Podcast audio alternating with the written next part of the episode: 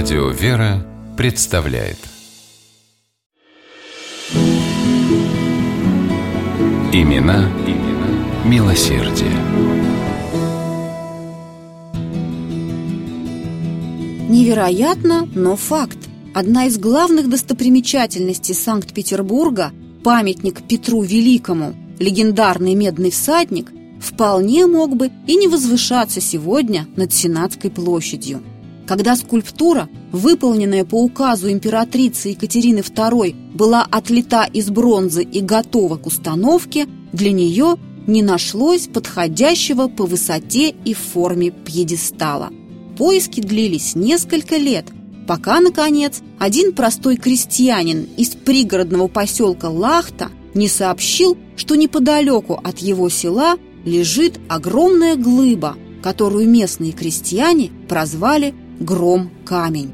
Специальная комиссия выехала на место, и камень одобрила. Дело, казалось, стало за малым – перевести глыбу в Петербург. Но как? Человеком, сумевшим до мелочей продумать и разработать сложнейшую систему транспортировки гигантского камня, оказался Иван Иванович Бецкой, придворный чиновник, личный секретарь императрицы, известный филантроп и благотворитель.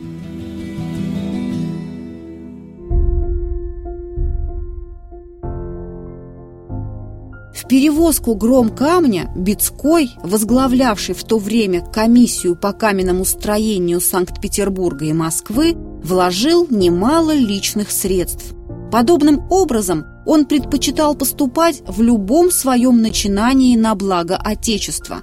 Возможности для этого у Ивана Ивановича были. Екатерина II высоко ценила ум и мудрость своего секретаря и с поистине царской щедростью заботилась о его благосостоянии. А Бецкой, в свою очередь, заботился о тех, кому жизнь не была столь добра. Сироты, дети из малообеспеченных и неблагополучных семей – более всего занимали его мысли. Иван Иванович мечтал изменить государственную систему образования и воспитания так, чтобы улучшить их положение.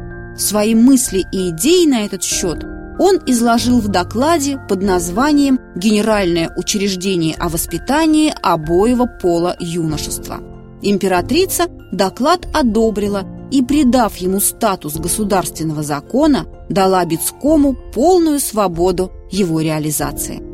Первой ласточкой стало воспитательное училище при Академии художеств, которую Бецкой возглавлял. Туда принимали мальчиков из небогатых и незнатных семей, бесплатно обучали общеобразовательным дисциплинам, а в старших классах – живописи. По замыслу Бецкого большое внимание уделялось нравственной стороне образования. В детях старались воспитывать милосердие, бескорыстие и трудолюбие.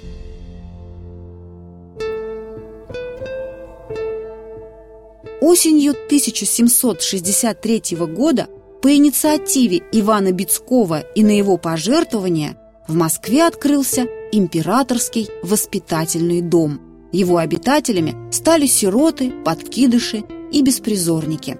Через несколько лет подобный воспитательный дом Бецкой учредил и в Петербурге.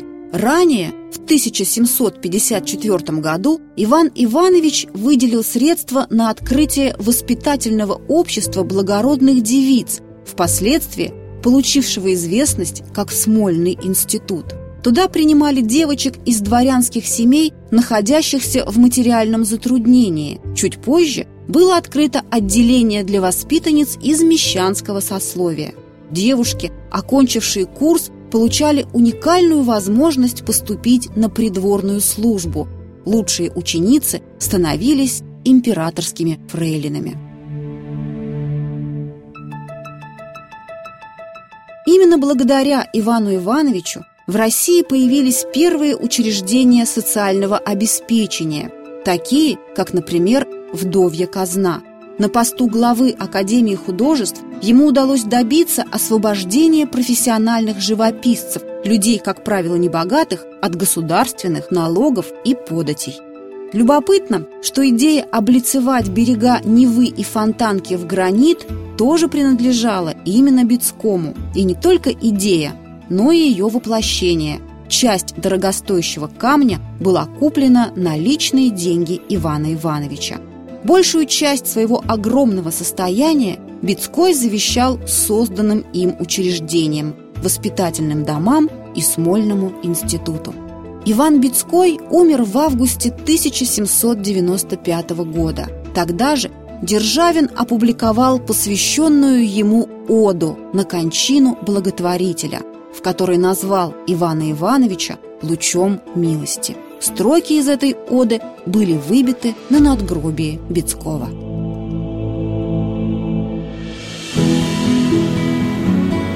Имена, имена милосердие.